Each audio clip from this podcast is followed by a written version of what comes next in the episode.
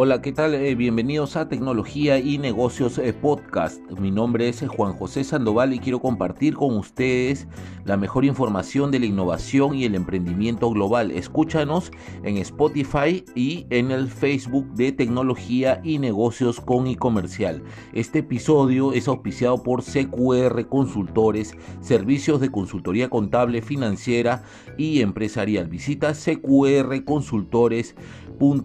También somos parte del Centro de Capacitación Ejecutiva del Grupo BSA, un aula virtual que ofrece diversos cursos de desarrollo profesional. Para más información ingresen al link que aparece en la descripción de esta publicación. Estamos transmitiendo desde Lima, Perú para todo el ciberespacio con los eh, protagonistas de la innovación en los mercados globales.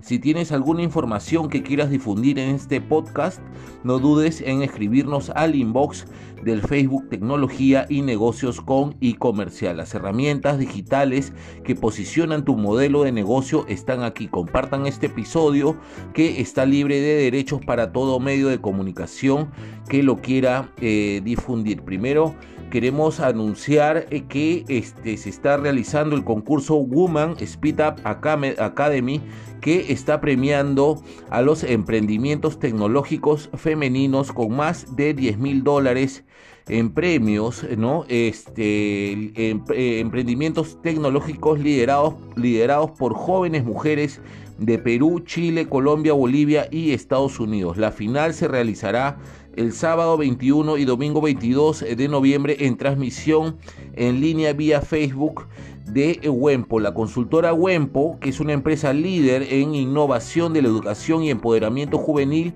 en alianza con la ONG boliviana Women Speed Up Foundation, premiarán este sábado 21 y domingo 22 de noviembre a los mejores emprendimientos tecnológicos liderados por jóvenes mujeres de Perú, Bolivia, Chile, Colombia y Estados Unidos en el marco del certamen Woman Speed Up Academy, donde se otorgarán más de 10 mil dólares en premios, dirigido a mujeres entre 18 y 29 años con proyectos tecnológicos de forma grupal, el Woman Speed Up Academy busca fomentar el empoderamiento femenino a través de emprendimientos sociales. Durante el periodo de convocatoria se recibió más de un centenar de propuestas de Perú, Bolivia, Chile, Colombia y Estados Unidos. La final de este certamen se realizará el sábado 21 eh, y domingo 22 de noviembre vía streaming del Facebook de Wempo, donde se evaluarán los 10 proyectos finalistas y se elegirán los tres eh, ganadores. Cabe señalar que Woman Speed Up Academy, certamen internacional que premia el emprendimiento juvenil femenino a través de habilidades tecnológicas, cuenta con el apoyo de importantes instituciones del sector público y privado como la Municipalidad de Lima, la Red Equipo de la Universidad Católica, la Universidad Católica Boliviana San Pablo, GEPRO de la UCIL, eh, SUI, Society of Women Engineers de la UTEC, Universidad Privada del Norte, EMTOR, Emprende Joven de Chile, Banco FIE de Bolivia, Cisco Networking, Investa, Cool Mentor, Venta Comunicaciones, Grupo Verona, Asociación de Emprendedores Digitales y el programa Tecnología y Negocios. Para mayor información pueden visitar el Facebook de Wempo, es este facebook.com slash Wempo Perú.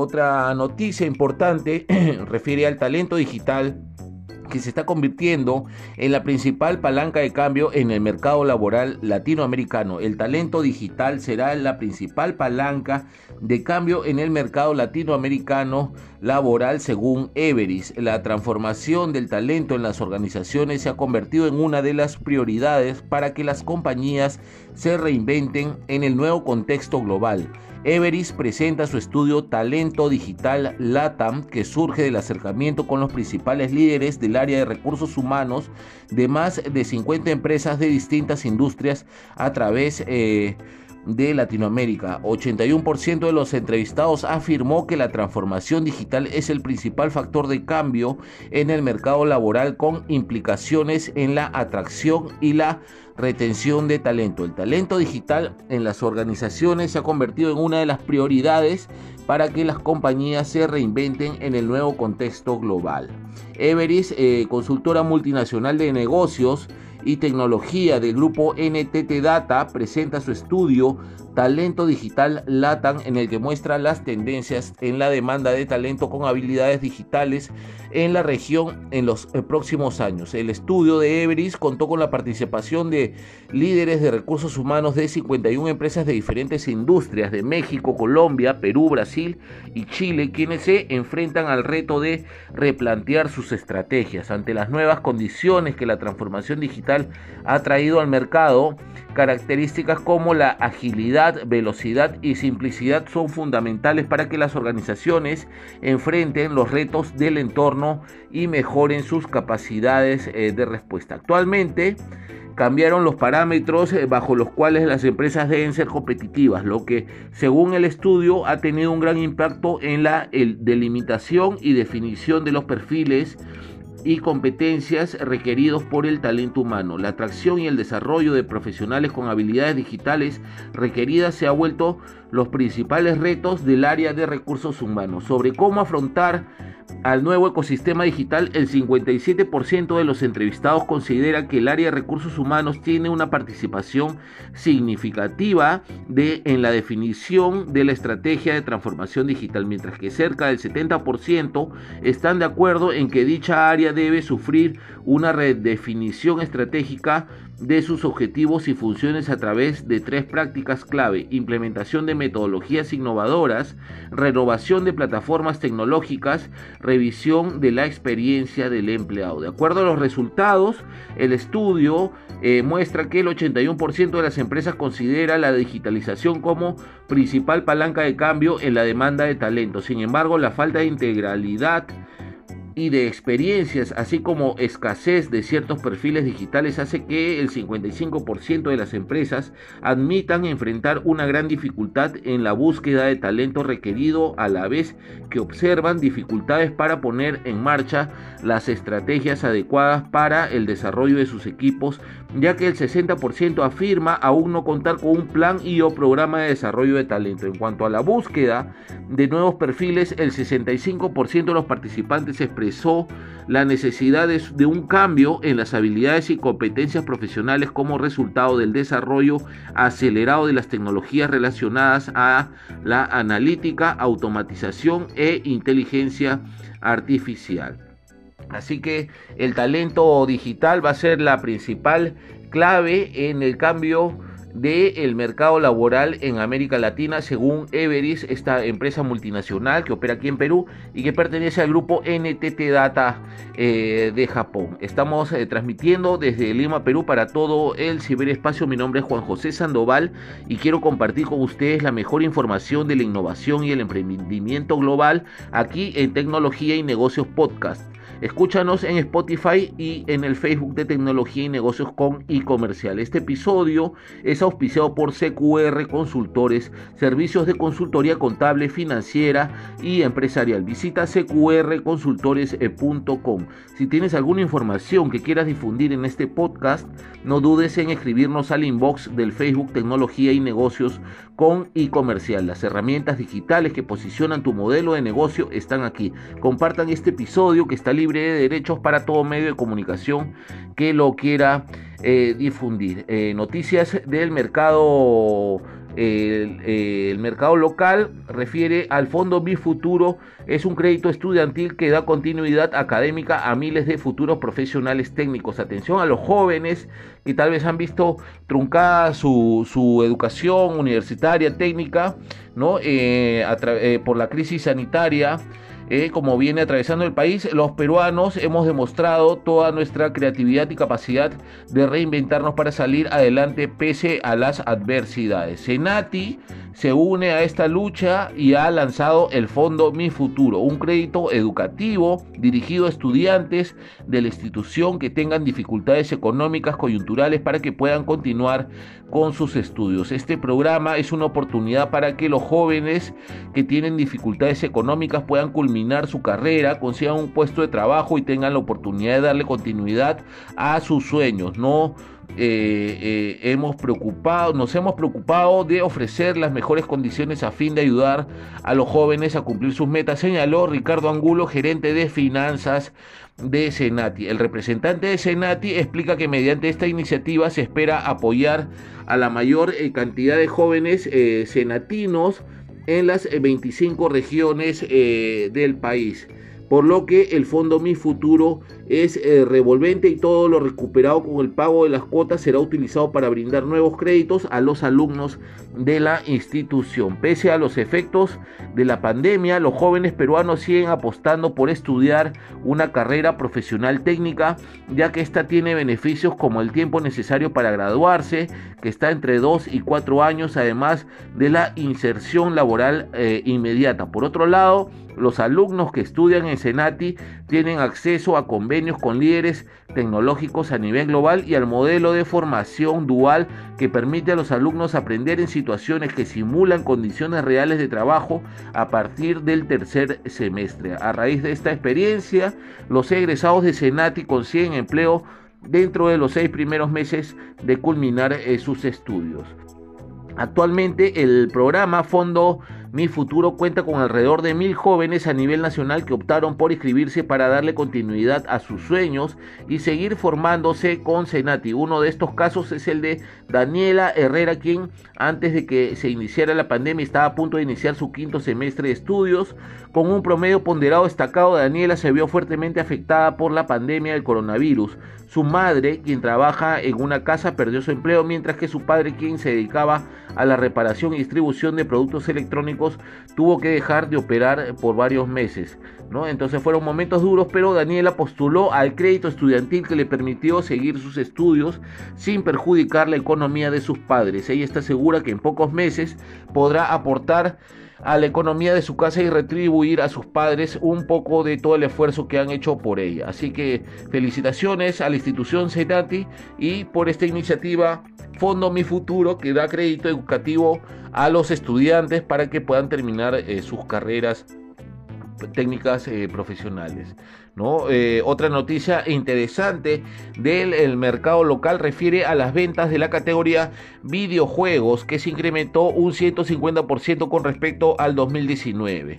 ¿ah? Mercado Libre eh, brinda este análisis de las principales tendencias de compra en esta categoría de productos. En el último evento de Sony se anunció que PlayStation 5, uno de los productos más esperados por el público gamer, eh, llegará a nuestro país el 19 de noviembre. Esto generó altas expectativas entre los fanáticos de la consola más popular de los últimos años, quienes agotaron el en tiempo récord los productos en preventa.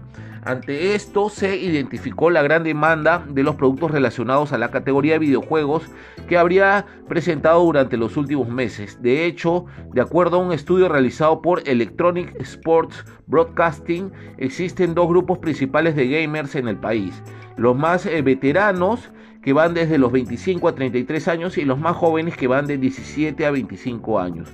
En ese sentido, Mercado Libre, la plataforma de comercio electrónico líder en Latinoamérica, presenta un análisis de la evolución de esta categoría durante los meses de cuarentena estricta. Entre los principales descubrimientos destaca el crecimiento de ventas de estos productos, lo cual representan un 150% más en comparación del 2019. Además, el ticket promedio de las personas que adquieren algún producto relacionado con videojuegos asciende a 155 soles, representando un 60% más con respecto al 2019. Por otro lado, los principales compradores de la categoría son hombres, un 60% de 20 a 25 años y el 55% de ellos prefieren pagar con tarjeta de crédito. Mercado Libre dio a conocer que se realizaron aproximadamente 900 mil búsquedas de productos de la categoría videojuegos entre marzo y octubre del presente año. En ese sentido, los videojuegos más buscados son The Last of, The Last of Us, FIFA, FIFA 21 y Call of Duty. Uno de los principales factores que ha impulsado el crecimiento de esta categoría de productos fue la cuarentena estricta que impulsó a buscar más opciones de entretenimiento en casa, mencionó Pedro White, gerente general de Mercado Libre Perú. Dentro de ese análisis también se han identificado que uno de los principales motivadores de compra es el reconocimiento de la marca. En eh, nuestra plataforma, refiere a Mercado Libre, contamos con las tiendas oficiales Sony, PlayStation y Game Center. Finalmente, de PlayStation 5 estará disponible en Mercado Libre a partir del 19 de noviembre y el costo será de 2.699 soles.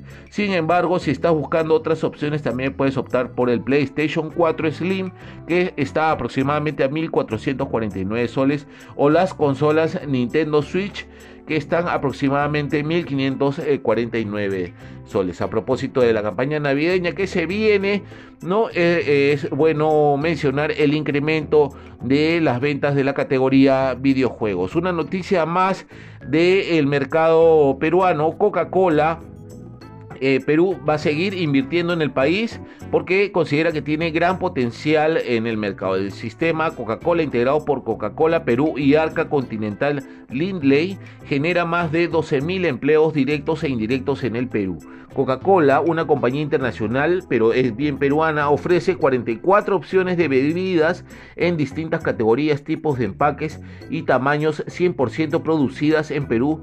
Del total del portafolio, el 86% son bebidas bajas en calorías o sin azúcar. Cuando una empresa internacional establece eh, en un país lazos económicos, sociales y culturales profundos, adquiere una impronta que la convierte en una compañía local. Así ocurrió con Coca-Cola desde que fue embotellada por eh, primera vez en Perú en 1936. Su clásica fórmula pasó a formar parte de la vida de los eh, y los hogares del país.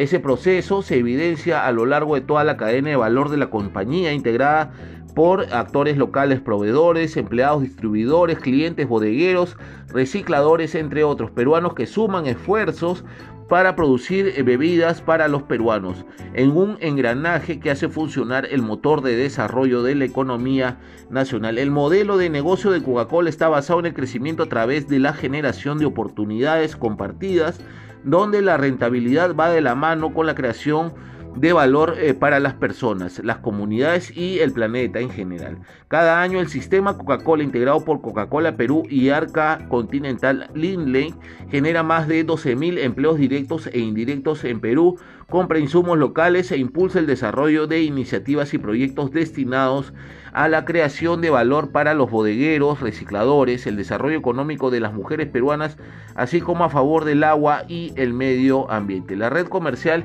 y de distribución más grande del país es de Coca-Cola. Más de 1.100 vehículos de la red Arca Continental Lindley recorren 38.500 kilómetros diarios para llevar las bebidas a más de 340.000 puntos de venta a nivel nacional, de los cuales el 70% corresponde al canal eh, tradicional compuesto por bodegas, restaurantes, panaderías, entre otros. Para Tiago Coelho, que el sistema Coca-Cola cuente con eh, la red comercial y de distribución más grande del país les permite llevar hidratación a todos los rincones del territorio nacional. Sin duda es un arduo esfuerzo, pero hacemos lo posible para que los peruanos puedan disfrutar de nuestras bebidas, indicó eh, Tiago Coelho, él es CEO de Coca-Cola en, Perú. Eh, además, eh, gracias al trabajo de eh, Arca Continental Lindley a través de la distribución, se puede contribuir al desarrollo del negocio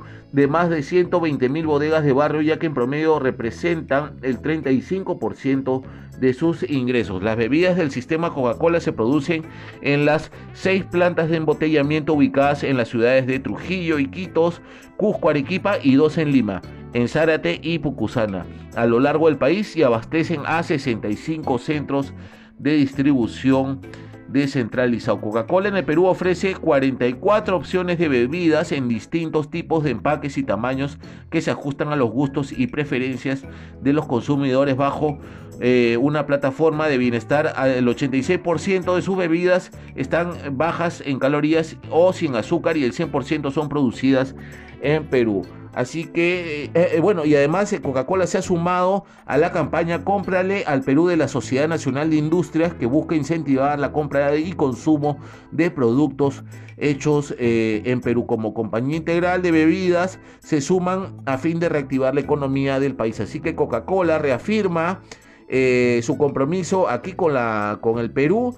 Tienen eh, más de 12 mil empleados directos e indirectos aquí en el mercado peruano, así que es importante que esta gran marca, si bien es mundial, pero con este, identidad eh, peruana, va a seguir apostando por el país. Una más del mercado local y de ahí para ir de lleno con el tema contable que es el que más les interesa a toda la gente, seguidores de eh, CQR Consultores y especialmente del programa Tecnología y Negocios. Eh, Bacus inicia la recuperación de 67 kilómetros de fuentes de agua para Lima a través de su marca San Mateo y junto con Aquafondo y la cooperación alemana para el desarrollo implementada por la GIS eh, viene desarrollando un proyecto de protección de las fuentes de agua a través de la recuperación de las amunas y su monitoreo hidrológico. Este tiene como meta la rehabilitación de 67 kilómetros de amunas del río Santa Eulalia que abastece la cuenca del Rímac para el 2025, el cual representa el 70% del agua dulce e de Lima. Como parte de las metas de sostenibilidad establecidas por Bacus para el 2025, la empresa inicia un proyecto a través de su marca San Mateo por la recuperación de fuentes de agua en la ciudad de San Pedro de Casta en Guarochiri. Actualmente se viene desarrollando el proyecto de siembra y cosecha de agua para la recuperación de 4.1 eh, kilómetros de amunas y su respectivo monitoreo hidrológico en trabajo conjunto con Acuafondo, Fondo de Agua para Lima y Callao y la cooperación alemana para el desarrollo implementada por la GIS, GIZ GIS. Las amunas son eh, técnicas ancestrales que fueron implementadas hace 1400 años y son de gran importancia en el abastecimiento de agua incluso en tiempos de sequía. El sistema de amunas consiste en captar las aguas que se producen en, eh, por el escurrimiento de las lluvias y llevarlas hasta zonas donde existen rocas fisuradas o fracturadas de la montaña. Al ingresar a la roca, el agua se desplaza para después aflorar por los manantiales, ríos y arroyos.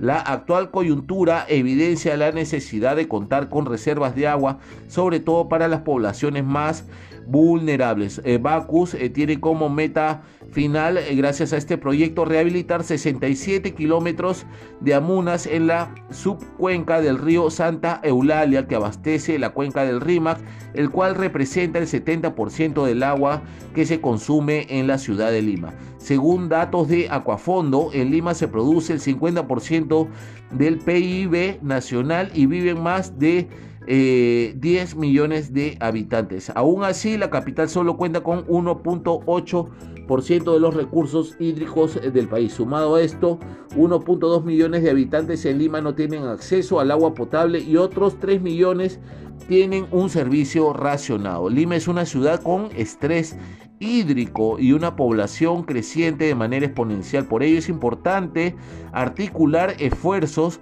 de manera coordinada e integral para proteger las fuentes de agua, pues de lo contrario la demanda superará la oferta en los eh, próximos años. El proyecto Siembra y Cosecha de Agua apunta a rehabilitar las amunas de la cuenca Chirilú, que es eh, del Chillón, Rímac y Lurín y eh, la microcuenca de Santa Eulalia. Durante esta primera etapa se viene trabajando de la mano con la comunidad local para la rehabilitación de los primeros cuatro kilómetros, beneficiando a mil personas y generando 100 puestos de trabajo. Sin embargo, el potencial es enorme.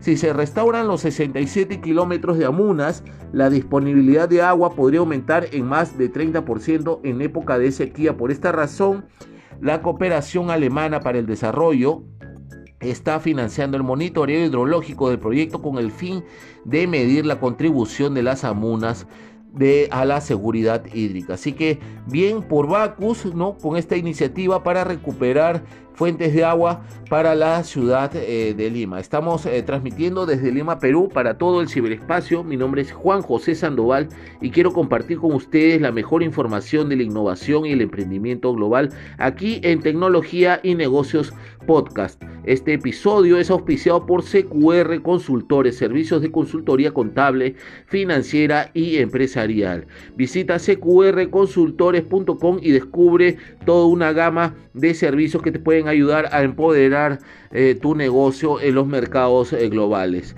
Si tienes alguna información que quieras difundir en este podcast, no dudes en escribirnos al inbox del Facebook Tecnología y Negocios con y Comercial. Las herramientas digitales que posicionan tu modelo de negocio están aquí. Compartan este episodio que está libre de derechos para todo medio de comunicación que lo quiera difundir. Ahora sí vamos a ir a la noticia central que refiere a, temas tributarios, a temas contables, ¿no? Eh, comunidad que tenemos que nos siguen en CQR Consultores y que quieren saber eh, las novedades de eh, que emite la SUNAT. Esto refiere a que el 70% de contribuyentes regularizó su situación tributaria. La superintendencia Nacional de Aduanas y de Administración Tributaria SUNAT logró como resultado de una serie de acciones preventivas antes que sancionadoras que el 70% de las personas y contribuyentes a los que se les detectó alguna omisión modifiquen su comportamiento y regularicen voluntariamente su situación tributaria. Entre estas omisiones figura la realización de operaciones de venta sin inscripción al RUC, no entregar comprobantes de pago, declarar montos menores a los reales efectuados, entre otras. A través de más de 153 mil acciones de gestión preventiva, principalmente el envío de 110 mil alertas masivas, mensajes de texto, correos, comunicación al buzón electrónico, llamadas robóticas, se ha logrado informar oportunamente al contribuyente de la obligación que está incumpliendo o realizando de forma incorrecta. La finalidad de estas comunicaciones es preventiva, que corrija la omisión detectada y evite un control posterior de, posterior de mayor rigurosidad y de ser el caso una eventual sanción administrativa. Una de las fuentes más importantes para verificar el cumplimiento de las obligaciones de los contribuyentes es el análisis masivo de los comprobantes de pago electrónico teniendo en cuenta que más del 90% de las transacciones económicas del país se realizan con factura y boletas electrónicas. A esto se suma el modelo de segmentación y riesgo del contribuyente. Este es uno de los resultados del plan de fiscalización de la SUNAT que viene ejecutando este año, cuya estrategia es combatir la evasión y, elusión incentivando el cambio de comportamiento voluntario del contribuyente hacia el cumplimiento de sus obligaciones a través de la gestión de riesgos para el cierre de brechas tributarias y la transformación digital de los procesos. El plan de cierre de brechas que implica la inscripción, declaración, pago y documentación, busca aplicar tratamientos diferenciados frente a comportamientos distintos, es decir, segmentar a los contribuyentes en función a los riesgos y darles tratamientos distintos como orientación, facilitación del cumplimiento o la gestión de su obligación con las herramientas de cobranza con los que cuenta la SUNAT. Los otros dos pilares del plan de fiscalización son el de acción masiva y acción selectiva. El primero, acción masiva, se gestionan programas de fiscalización de corte masivo cuya característica es el manejo de un gran volumen de información a través de cruces de la misma eh, declaración jurada del contribuyente y confrontada con datos de terceros. Como resultado se obtienen inconsistencias tributarias de poca complejidad dirigidas a gran número de contribuyentes. En cuanto al plan de acción selectivo, se priorizan acciones de fiscalización dirigidas a contribuyentes de los segmentos mega, top y grandes y del directorio PRICO que presenten mayor riesgo de incumplimiento tributario a través de fiscalizaciones de corte intensivo. En tanto, la transformación digital de los procesos busca facilitar la forma en la que el contribuyente se relaciona con la administración tributaria e incrementar la eficiencia de los procedimientos y lograr que sea de fácil cumplimiento para la obligación del contribuyente. En esa línea, la SUNAT está trabajando para la digitalización de todo proceso de fiscalización. eh, se habla del reinicio de fiscalizaciones a raíz de la emergencia sanitaria nacional por el COVID-19. La SUNAT aprobó una serie de medidas, siendo una de ellas la suspensión de alrededor de 82 mil acciones de fiscalización, las cuales se han reiniciado paulatinamente en función a segmentos y criterios de fiscalización. Así, las primeras auditorías han estado vinculadas a principales contribuyentes y a aquellos con mayor riesgo tributario. En resumen, al 30 de septiembre se han concluido 262 mil acciones de fiscalización, principalmente acciones inductivas y el envío de cartas y esquelas. Así que ya el 70% de contribuyentes ha, regularizado su situación tributaria debido a la campaña, a la estrategia de comunicación de la SUNAT para persuadir a los eh, contribuyentes y mejoren su eh, comportamiento y regularicen voluntariamente su situación eh, tributaria. Así que las personas que están escuchando este episodio, empresarios, emprendedores, gente que está redefiniendo sus líneas de negocio, sus verticales, que están importando, que están exportando, ¿no? que están haciendo nuevas formas de generar ingresos, eh, deben tener en cuenta que la SUNAT está dando eh, no solo facilidades, para que se masifique eh, la situación tributaria, sino también para que haya una cultura de la prevención y no se den malos comportamientos como la evasión y la omisión de información hacia el fisco. ¿no? La SUNAT es una entidad fuerte y que requiere también de eh, un buen sistema de transformación digital de sus eh, procesos de gestión y de fiscalización. Bien, esta ha sido la noticia más importante eh, de la semana. Eh, mi nombre es eh, Juan José Sandoval y quiero compartir con ustedes la mejor información de la innovación y el emprendimiento global aquí en Tecnología y Negocios Podcast. Este episodio es auspiciado por CQR Consultores, servicios de consultoría contable, financiera y empresarial. Visita CQR Estamos transmitiendo desde Lima, Perú, para todo el ciberespacio con los protagonistas de la innovación en los mercados globales. Si tienes alguna información que quieras difundir en este podcast, no dudes en escribirnos al inbox del Facebook Tecnología y Negocios con e-comercial. Las herramientas digitales que posicionan tu modelo de negocio están aquí. Compartan este episodio que está libre de derechos para todo medio de comunicación que lo quiera difundir. Hasta la próxima oportunidad con más eh, tecnología y negocios podcast.